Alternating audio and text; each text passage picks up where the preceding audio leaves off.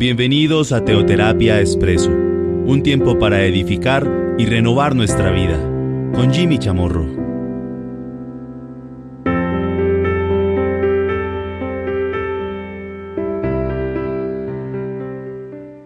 Muy buenos días, bienvenidos a Teoterapia Expreso, nuestro espacio de cada domingo.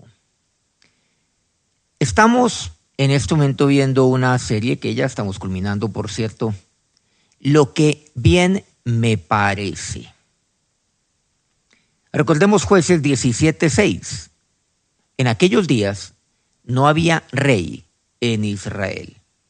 Cada uno hacía lo que bien le parecía. Esto ya lo hemos abordado desde un eh, principio, desde los inicios de esta, de esta serie que estamos compartiendo dentro de este es nuestro programa Teoterapia Expreso, de todos los domingos. Cada uno hace lo que bien le parece.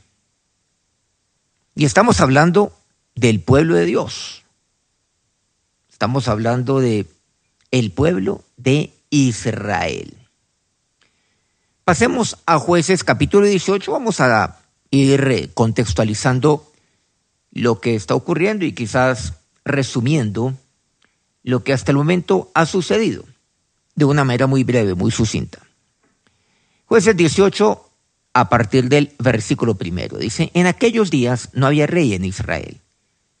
Y en aquellos días la tribu de Dan buscaba posesión para sí donde habitar, porque hasta entonces no había tenido posesión entre las tribus de Israel.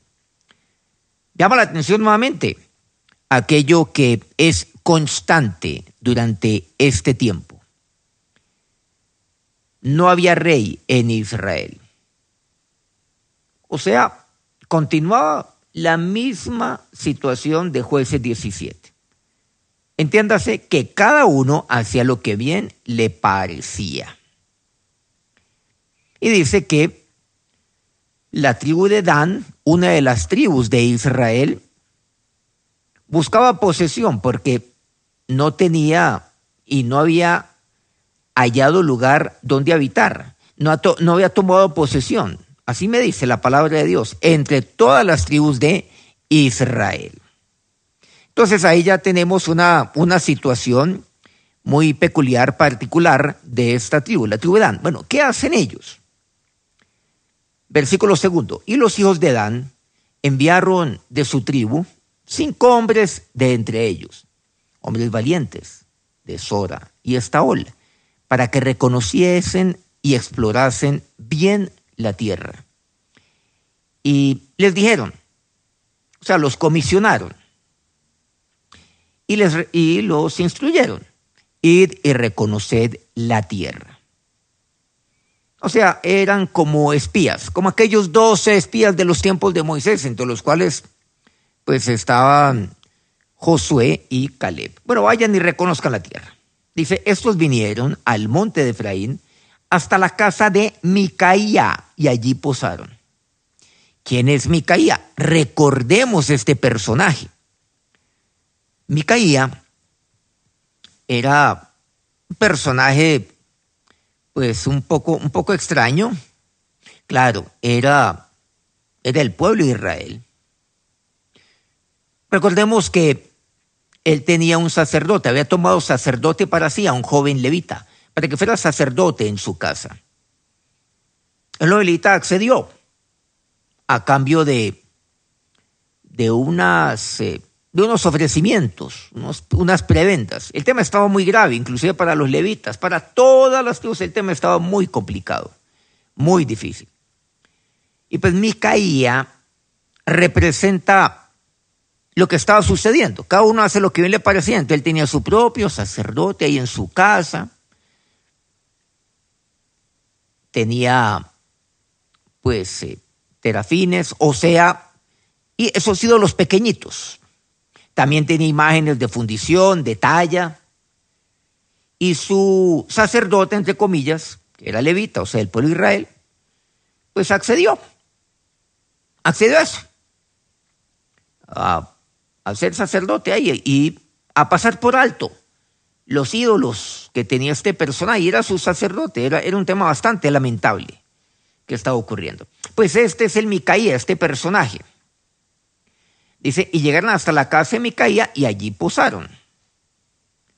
Versículo tercero. Cuando estaban cerca de la casa de Micaía, reconocieron la voz del joven levita. Y llegando allá le dijeron, ¿quién te ha traído acá?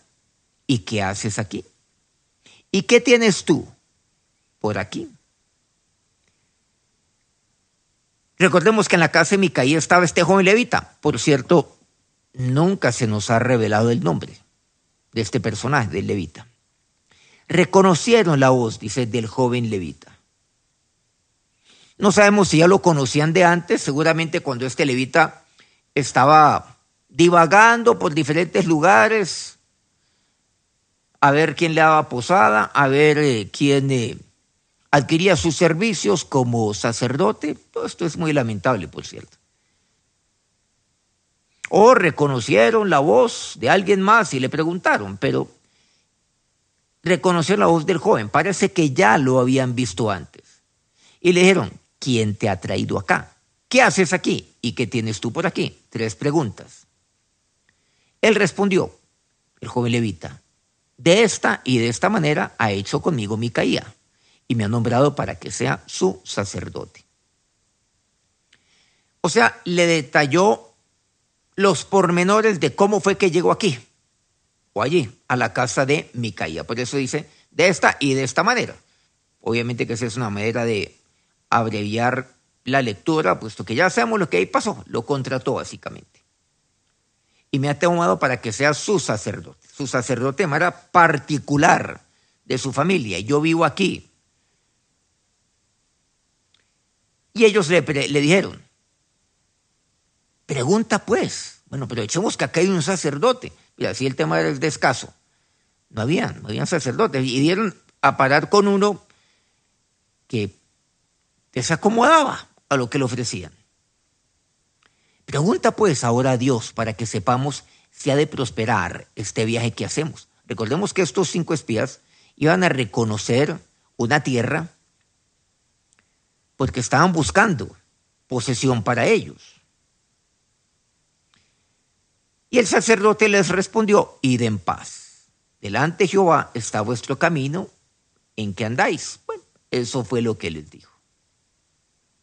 Entonces aquellos cinco hombres salieron y vinieron a Lais, una ciudad, y vieron que el pueblo que habitaba en ella estaba seguro, ocioso y confiado, conforme a la costumbre de los de Sidón, sin que nadie en aquella región les perturbase en cosa alguna. Ni había quien poseyese el reino. Y estaban lejos de los sidonios y no tenían negocio con nadie. ¿Qué es lo que observamos aquí? Ellos fueron, porque le dijeron, no, tranquilos, vayan en paz, Dios está con ustedes. Y llegaron ahí a ese pueblo, y, y a un pueblo que nadie perturbaba. Dice, esa región nadie la perturbaba. Tenía algunas características esa ciudad, esa región. Históricamente, nadie se molestaba, pero ¿qué es lo que dice? Ni había quien poseyese el reino. Tenían una forma seguramente de convivencia muy particular, muy su generis. Eso es lo que sabemos de este pueblo del pueblo de Laís. Y estaban lejos de los sidonios y no tenían negocio con nadie. Estaban lejos, apartados de todos. En cuarentenados por allá, pues quiero decir, no con ocasión de algo diferente, sino que estaban aislados, porque ese era su estilo de vida, les gustaba estar por allá tranquilos, apartados del mundo, dice, y no tenían negocios con nadie, o sea, estaban totalmente cerrados. Nadie entraba y nadie salía aparentemente todo estaba bien. Pero hay tres palabras que caracteriza al pueblo que habitaba en aquella ciudad, en esa región. Primero, era un pueblo seguro. Segundo, era un pueblo ocioso. Tercero, era un pueblo confiado. Y se basaron pues en lo que había venido ocurriendo históricamente, la distancia que tenían de, pues, de todo el mundo. Nadie pasaría por ahí, pero estos cinco sí pasaron por ahí y se dieron cuenta. Estaban muy seguros ellos, seguros en ellos mismos, muy tranquilos. Ocioso, era un pueblo ocioso. O sea, pues, no era trabajador, no era muy disciplinado. Tenían mucho tiempo, mucho, mucho tiempo para, para, para hacer nada. Y era confiado, confiado en ellos mismos. Confiado que jamás les iba a pasar daño alguno. Versículo octavo. Volviendo pues, entiéndase, estos cinco espías a sus hermanos en Sora y Estaol, sus hermanos les dijeron, ¿qué hay? Y ellos respondieron, levantaos, subamos contra ellos, contra los de Laís, porque nosotros hemos explorado la región y hemos visto que es muy buena. La región es buena. ¿Y vosotros no haréis nada? No, vámonos ya. No seáis perezosos, les dice, les dicen estos cinco unánimemente a los de Dan, a la tribu. No seáis perezosos en poneros en marcha para ir a tomar posesión de la tierra. Vamos pues. Y continúa. Cuando vayáis y lleguéis a un pueblo confiado y una tierra muy espaciosa, pues Dios le ha entregado en vuestras manos, lugar donde no hay falta de cosa alguna que haya en la tierra. Entonces le dice eso. Ustedes cuando salgan van a llegar a un pueblo. ¿Cómo lo van a reconocer? Bueno, el nombre, por supuesto. Pero es un pueblo confiado y una tierra muy espaciosa. Entonces le entregan algunas, algunos puntos importantes. Lo describen, describen el lugar que como espacioso, pero también al pueblo. Un pueblo confiado, seguro, ocioso. Pero miren lo que dice a continuación, lugar donde no hay falta de cosa alguna que en la tierra. Detengámonos ahí un poco. La característica de los del pueblo de Lais, que están en esa región. Porque estaban ahí seguros, porque eran ociosos concretamente y confiados. ¿Por qué nadie negociaba con ellos? Porque ellos no tenían necesidad de negociar con nadie. Porque la tierra todo se los proveía de literalmente una tierra buena, como estos dicen, como los cinco fueron y reconocieron. Y hemos visto que es muy buena. Lo que dicen nosotros, hemos visto que es bastante, bastante, bastante buena. Es maravillosa esa tierra.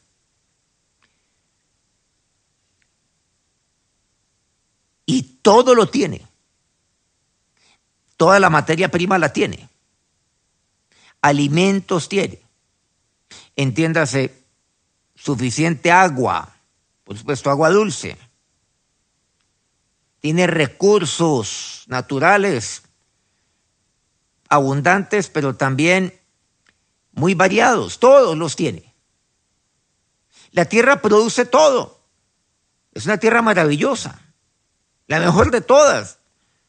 Por eso les dicen estos cinco, vayamos, vayamos, levantémonos de una vez, como quien dice, antes de que pues primero, esa, eh, es, maravillosa, vamos rápido a disfrutar de esa tierra. Y segundo, antes de que alguien más vaya y la descubra y se nos adelante.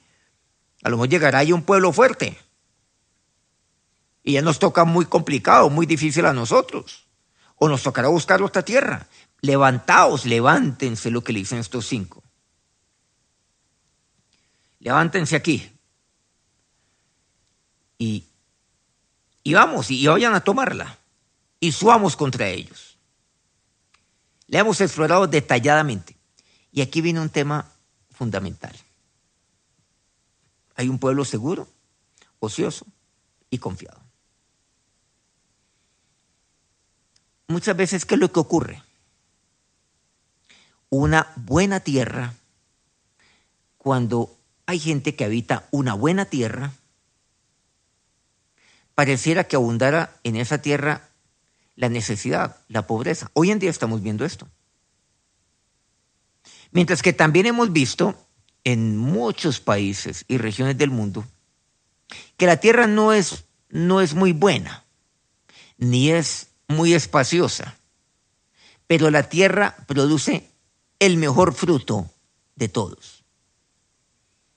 Hay países que ni siquiera tienen recursos naturales no renovables, como por ejemplo hidrocarburos. Bueno, este es un tema de debate que es, que es sensible entre, entre muchos de nosotros. Solamente lo estoy mencionando, no a pues naturalmente en discusión, puesto que ese no es el punto que estamos aquí compartiendo.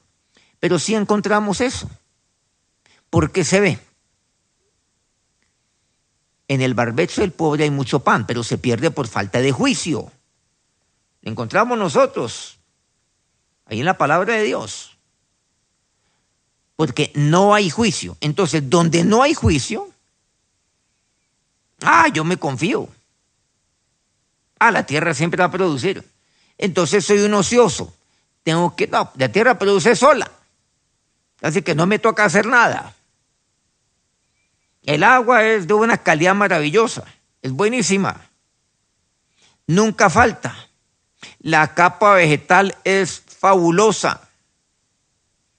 Ahí tenemos todo tipo de tierras. Los vientos solanos son perfectos, son precisos. ¿Cuántos dicen, no, es que mi país es un país maravilloso? Tiene montañas, tiene valles, tiene llanos, tiene tierra fértil, tiene agua abundante. Y esto lo, lo podemos decir los colombianos, lo podemos decir los ecuatorianos, lo podemos decir tantos países en, el, en la región y aún en el mundo, muchos de los que me están escuchando aquí. México es un país maravilloso, con eh, una capacidad agrícola impresionante, además de ser una tierra muy extensa, pero mucha ladera, demasiado, demasiado rica, exquisito, exquisito lo que produce la tierra. Entonces, ¿por qué tenemos escasez? No, nada, no tenemos necesidad de nada. Pero como cosa curiosa, a diferencia de los de LAIS, se importa alimentos, se otros países, no porque la tierra no la produzca, sino porque no la queremos producir y porque es más costoso producirlo internamente que traerlo. Bueno, esos son fenómenos interesantes, absurdos, pero, pero, pero se dan. Parecería un chiste de mal gusto, pero así es. Y eso es lo que sucede con este pueblo, con el pueblo de Laís. es un pueblo ocioso, seguro, confiado que jamás nada les va a pasar, confiado que la lluvia temprana y la tardía nunca va a faltar, porque así sucedió siempre. Y por eso nada necesitaban ni, ni sacar ni entrar, o sea, exportar e importar. Por eso dice claramente aquí que este pueblo, el pueblo de Lais, estaba muy retirado de todo. Ni tenía negocios con nadie, ni le interesaba tenerlo. Bueno, continuemos entonces con con esta historia. Y en esa tierra, dice, lugar donde no hay falta de cosa alguna que haya en la tierra. Todo. Entonces salieron de ahí, de Sora y de Estaol, Estaol, entiéndase, los de Dan, 600 hombres de la familia Dan, armados de armas de guerra. O sea, era un grupo élite de 600 hombres, los mejores de todos, un comando especial fueron y acamparon en Kiriat Jearim, en Judá, por lo cual llamaron a aquel lugar el campamento de Dan hasta hoy. Está al occidente de Kiriat Jearim. Y de allí pasaron al monte Efraín y vinieron hasta la casa, hasta la casa de Micaía. Vean qué interesante.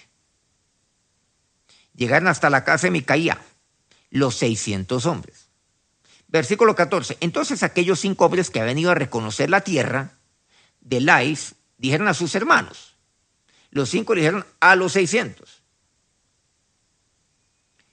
Entiéndase, llegando ya a la casa de Micaía, la cual ya conocían los cinco espías, solo que ahora venían acompañados de seiscientos hombres muy bien armados, muy bien preparados. No sabéis, le dicen los cinco a los otros, que en estas casas hay efod y hay terafines y una talla y una imagen de talla y una de fundición. Mirad, por tanto, lo que vais, lo que habéis de hacer. Desde el primer viaje, entiéndase los cinco, ellos habían notado que allí había efod, terafines, estos ídolos pequeñitos, esas figuras pequeñitas, una imagen de talla ya grande y una de fundición. Mirad, por tanto, lo que vais a hacer. ¿Qué querían decir con esto? Vamos a llegar un poco más adelante. Cuando llegaron allá, vinieron a la casa del joven levita. O sea, seguramente pues habían algunas casas, pues dice en estas casas. Todas, eh, todo eso era, hacía parte de la posesión de Micaía. Tenía varias casas en su terreno. Vino a la casa del joven levita, en casa de Micaía, y le preguntaron cómo estaba. Uy, ¿usted cómo está? Y los 600 hombres que eran de los hijos de Adán estaban armados de sus armas de guerra a la entrada de la puerta. Y subiendo los cinco hombres que habían ido a reconocer la tierra, entraron allá y tomaron la imagen de talla, el efod, los terafines y la imagen de fundición, mientras estaba el sacerdote a la entrada de la puerta con los 600 hombres armados. Ahí como que se distrajo, estos cinco tomaron. Ya entendemos, mirad lo que vais a hacer. O sea, aquí tenemos una, no, tenemos una joya, eso es una maravilla. Aquí hay un levita, pero aquí hay ídolos. Uy, unos terafines lindísimos, pequeñitos, qué bello, una colección única, es una reliquia. Hay también una imagen de talla, una de fundición. No, eso es maravilloso, son ídolos. Entrando pues aquellos en casa de Micaía tomaron la imagen de talla. El efod, los terafines, la imagen de fundición. Y el sacerdote les dijo, el joven levita, ¿qué hacéis vosotros? Se dio cuenta ahí. Mientras los otros estaban distrayendo. Y ellos le respondieron, calla, pon la mano sobre tu boca y vente con nosotros, para que seas nuestro padre y sacerdote. Es mejor que seas tú sacerdote en casa de un hombre que de una tribu y familia de Israel. Y se alegró el corazón del sacerdote, el cual tomó el efod y los serafines y la imagen y se fue en medio del pueblo. Y ellos se volvieron y partieron. Y pusieron los niños, el ganado y el bagaje por delante. Vamos a detenernos aquí. No olvidemos que no había rey en Israel. Cada uno hacía lo que bien le parecía. Y los de Ana sí lo hicieron. Y tomaron el sacerdote y tomaron las imágenes, esos ídolos, pequeñitos, grandes, no importa el tamaño. Se las tomaron. De uno del pueblo de Israel también. De la tribu de Judá. El hermano suyo. Y, y lo hurtan se lo roban, pero también le quitan al sacerdote. Uno no sabe quién está peor aquí. Si me caía, o los de Dan, o en el mismo levita. Uno ahí no sabe quién está en peor estado espiritual. Porque cuando cada uno hace lo que bien le parece, esto es lo que sucede. Caos, anarquía. Cada uno hace lo que bien le parece. Muchos hoy en día entonces Dicen, no, yo ya eh, estoy un poco apartado, pero estoy bien con Dios.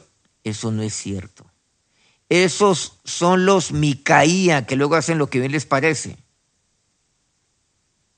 De manera individual. Pero estos 600 más estos 5 de la Dan representan aquellos los cuales eventualmente tuvo una, una decisión entre todos hay gente que se aparte de Dios de manera individual. Como Micaía, y hace lo que le parece, y ay, aquí estoy tranquilo. Pues mire lo que le pasó. interpreta, no puedo decir la Biblia, no sé, interpreta su camino de una, de una manera bastante torcida, muy extraña, bastante pervertida, pero eso es lo que él quiere. Y los de Dan representa aquellos que, que toman decisiones como en grupo. Y entre todos deciden actuar de esa manera. No, pues tengamos todos los terafines, robemos esto. No, pues ¿qué es esta maravilla? ¿Qué es esta joya o estas joyas que hemos encontrado? Y aún el levita, ¿qué tal es? Lo que está ocurriendo. Están los Micaía, está aquel que es como Micaía, y están aquellos que son como los 600 también. ¿Quién está peor? Esa es la pregunta. Y está también aquel levita. Pero aquí vemos este tema. Eso es lo que pasa cuando cada uno lo que bien hace, lo que bien le parece. Qué triste esta parte, esta parte tan, tan compleja. Esta parte oscura del pueblo de Israel. Pero hoy en día, lamentablemente hay personas que, que toman esa decisión en su vida. Que sí, que conocieron de Dios. Como aquel pueblo de Israel, es el pueblo de Dios. Pero se apartan de Dios. Y se apartan y van en pos de sus ídolos. De estos ídolos hemos, hemos hablado ya en un pasado. Ídolos pequeños, ídolos grandes. Ambos, ambos igual, en el mismo nivel. Ídolos con una pequeña, minúscula, diosesitos, pero bien, bien pequeño, microscópicamente escrito. Pero lo tienen magnificado en sus vidas. Eso sí le ponen un, como una lupa, le ponen un, un lente que agranda eso. Y eso es lo que pasa. Siendo el pueblo de Dios, habiendo conocido a Dios y conocido a Dios, caen en eso. Porque cada uno hace lo que bien le parece. Etapa triste del pueblo de Israel. ¿Qué pasa a continuación? ¿Qué hay que hacer? Acerquemos a Dios en oración. Ahora, Señor Dios, nos acercamos a ti en este momento. Señor, Dios con, con un corazón contrito, con espíritu, oh Dios, contrito y Señor, humillándome delante de ti, un espíritu quebrantado y un corazón contrito y humillado. He de presentarme delante de ti. Señor, un espíritu contrito, entristecido cuando te fallo, Dios. Un corazón, mejor un espíritu quebrantado, Dios, para que seas tú fortaleciéndolo. Un corazón triste, pero también humillado delante de ti cuando te fallo, Dios. Mi Señor y mi Dios, ahora Señor, que mi seguridad seas tú, que mi confianza seas tú. No confío, Dios, en mí mismo, no confío en, Señor, ni en mi fuerza, ni en mi sabiduría. Tampoco confío, Dios, en mi experiencia. No, yo solo confío en ti. Guárdame, oh Dios. Guárdame de caer como, como mi caída así lo hizo. Guárdame de actuar como aquellos 600 de la tribu de Dan. Ser llevado, Dios. Guárdame también de, de los Micaía. Guárdame también de aquellos cinco, de aquellos 600, Dios. Esto te lo pido a ti, mi Señor. Pero como Josué yo te reitero, desde antes de estos tiempos de los jueces, yo en mi casa te seguiré y te serviré. Solo a ti, mi Señor y mi Dios. Ya no quiero hacer lo que bien me parece. Señor, tú estableciste un orden. Y eso está en tu palabra, para guardar mi corazón. Aún para que yo sea corregido cuando sea reprendido y exhortado cuando lo necesite. Eso es necesario para mí. Es vital para mí, mi Señor y mi Dios. Para mi salud espiritual. Sí, mi Señor. Gracias porque tú has visto este espíritu quebrantado, este corazón contrito humillado, para que lo restaures. Lo restaures cada vez que yo quiero hacer lo que me parece. Gracias porque en tu palabra ya todo me lo has dicho, mi Señor. Por eso yo confío en ti, Dios. Mi confianza eres tú, Señor. Y como Sabas decía, creed en Jehová vuestro Dios, estaréis seguros. Creed sus profetas y seréis prosperados. Ahora Dios bendice a cada uno de estos tus hijos, cada una de estas tus hijas, sus familias. Gracias Señor por mantener los cielos abiertos sobre mi vida, sobre mi familia. Dígale a Dios y sobre toda esta familia en el mundo Padre bueno. Amén. Que Dios los bendiga rica y abundantemente. Dentro de ocho días, continuamos entonces con esta serie. La vamos a culminar, por cierto. Y no olvide, Teoterapia Expreso todos los domingos. Dios los bendiga nuevamente.